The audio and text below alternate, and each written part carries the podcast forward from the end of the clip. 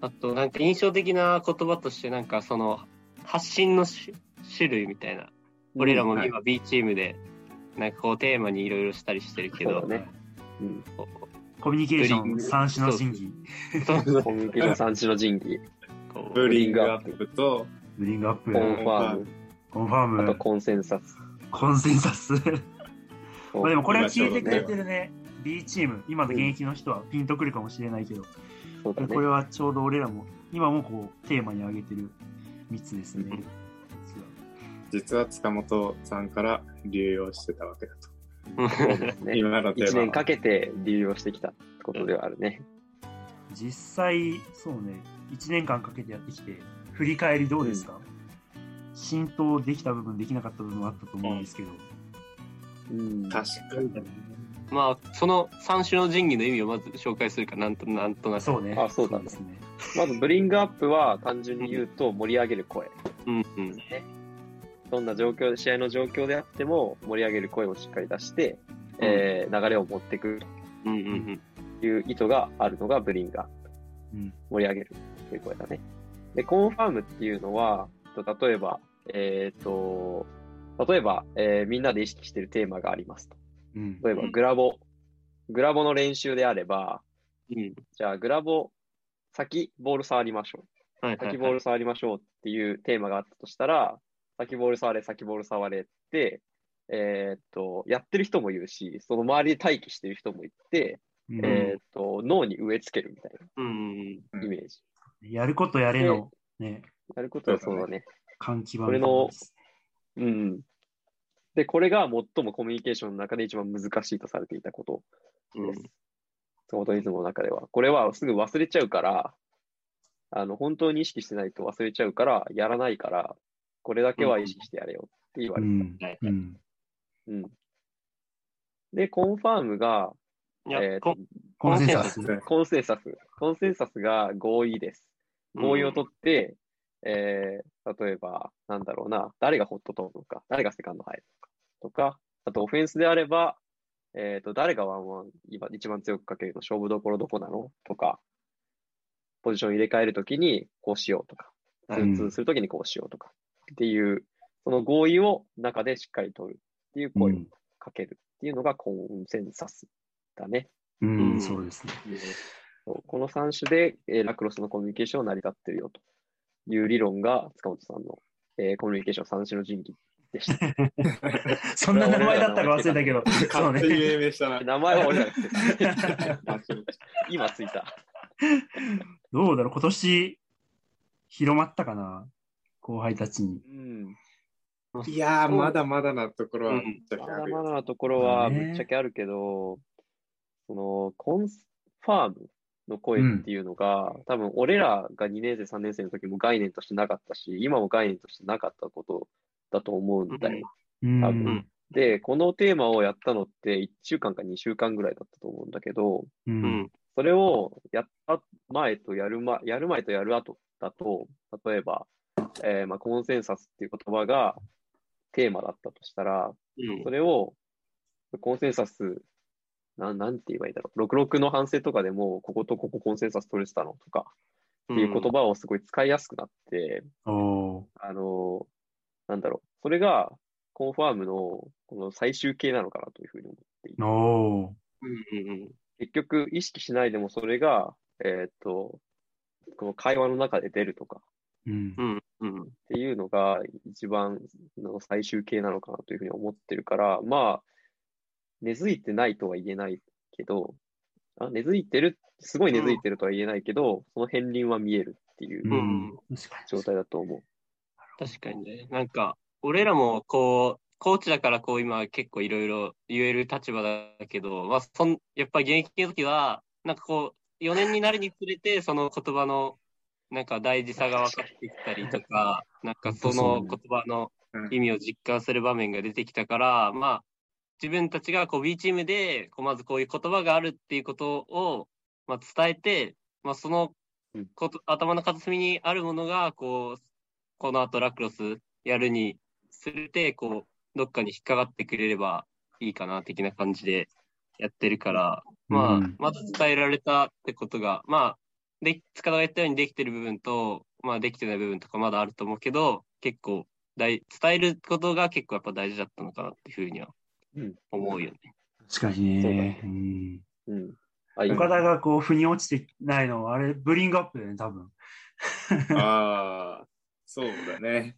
ああ、まあ、結局出してる人と出していない人の差もあるし、うん。そうね、盛り上げ出してる人でも、俺ら2年生の時の方が出してたかなっていう印象はある。うん、確かに異ね。常に出してたからにね。ね。フットワーク練習。まあ、確かにあの時はもう何でもいいから声出せっていう話が結構あって、私、あの、叫ぶとか普通にあったもんな。確かにね。あとやっぱ3、4年で褒める声みたいなのが俺らの代でこうテーマになったんだと思うんだけど、すごい褒める声とブリングアップも近しい部分はあって、うん親和性良かったよね、すごい。そうだね。うん。なんかそれで言うと、根付いてたやつが。うん。うん、俺らの代って結構褒める声っていうのもあったし、ブリングアップもあって、なんか他の人のプレイに声をかける機会ってめっちゃあったと思うんだけど、うんなんかそれを今と比べるとちょっと減っちゃったのかなっていう、個々のプレイの質は上がったけあど、あ、はいはいはい。お互いでこう干渉し合う声みたいなのは若干減っちゃったのかなとは思いますね。うん。ちょっと老害っぽくなっちゃった。俺らの時代は良かった俺らの時代はよくないな。まあみんな上手くなってるんだけど、ね。あの、レイさんとかも言ってたけどさ、褒める声に関して。うん。その、やっぱ褒める声出すには、しっかり相手のプレーとか観察する必要あるからそ、うだね。で、声出すと雰囲気も上がるし、その観察することによって自分の、まあ、知識とか経験も身についていくみたいな話だったから、やっぱうんめちゃくちゃ大事なところなんだろうね。大事だね。間違いないね。ただの体育会系の脳筋施策じゃないっていう、ちゃんとうん理論的に必要。うん。で必要だったんだね。すね。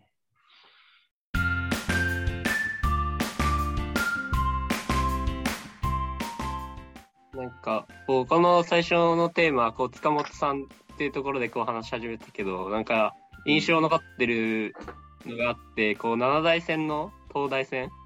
はい。はいはいはい。もう、こう、なんか、お前らには3点あるってまず最出初。た 一番衝撃の。大名言だな。衝撃だったな、あれ。まだ試合始まってなかったんだけど。え俺ら3点あんの？みたいな 感じで、まあ、その時も、こう、最初前にテーマに出てた、まあ、やることをやれみたいな。まあ、点差とか気に、3点差になったらお前らの勝ちだからみたいなこと言われて、そうね。結果なんか、三4区の初めぐらいまで2対2の同点だったんだよそうだね。うん。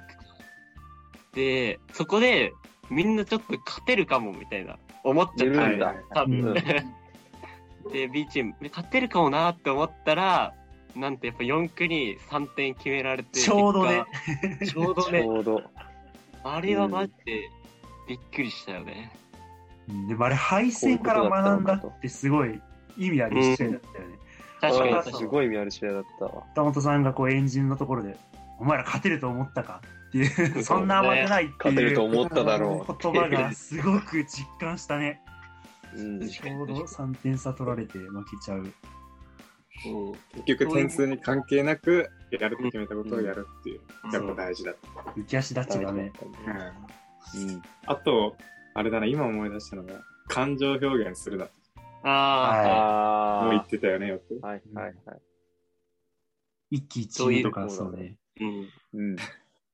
どういう意味ですか？感情表現する人たちがいたから、ミスってクロス叩きつけるとかね。それがすごい多かったね。確かに。確かに。まあそういう、ね、ううんん。メリットないもんね。特に、やっぱうまくいかないとき切れちゃう人とか。うん。まあ、ゴーリーもこう決められて落ち込んだりしたり、まあ、ののさんとか特にやってたけど、あの、アースチェックね。あの、あれしてる時間本当意味ないから、もうそういうのやるぐらいだったら次、できること考えて切り替える。切り替えて。うんうん。あの、塚本さんの話をいろいろしてきたと思うんだけど、他の B コーチのうん方とのエピソードとかあります？なんだろうなそうだなこれとトークテーマ入ってなかったね。ちょっと今、急にぶち込んだ。うん。まあ、なんだろう、まあ、馬場さんっていうのは、まあ自分が2年生の時の、まあ、はい B コーチの方で、まあやっぱ今思えばすごいけど、その前の年のポジションリーダーの人うん。がね、うん自分たちで教えてくれてて、まあやっぱすごい厳しい人ではあったんだけど、やっぱそそこ一緒にめっちゃビデオとか見て、そこでなんかディフェンスの基礎の基礎を学んだよね、マジで。マジでそう。今まで何にも知らない状態でやってきたところだったけど、ビデオで馬場さんに、え、これ何考えてここ動いたの？みたいな言われて、いや、考えてないです。そうですね。まあね、もう正直。そうそうね。やっぱ当時、今との大きな違い、YouTube にアップするっていうのがなくてね、動画あを。あ、はいだはいはい。から、あビデオを見るたためにはもう部室まで行って、あんな狭い部室につないで。う。んいっぱい人囲んで、馬場さん中心に見るっていうのがうん。あったね。うんうんうんだから本当、いろいろ学んだよね、そこで。うんありましたね。大体日曜朝練やって10時までやって、ビデオ見て、で、その後二郎行って、あまあまあ逆か、二郎行って、俺はひ昼練だったのか。なんか10時、1時半とかで、あ、そうだう。昼練だったから、からの二郎行って、ビデオ反省。夕方から反省だね。みんなニンニク臭かったね。相当臭かったね。なん岡田か、なんか、慶次郎さんとかにお世話になんなかったの？慶次郎さんにお世話になって、なんかエピソードあるかって言ったらなんだろうな。あ難しいよね、今思い出すの。まあでも岡田が今のこのポジションに落ち着いたのも割と、慶次郎さんの影響じゃな2い。年生の頃。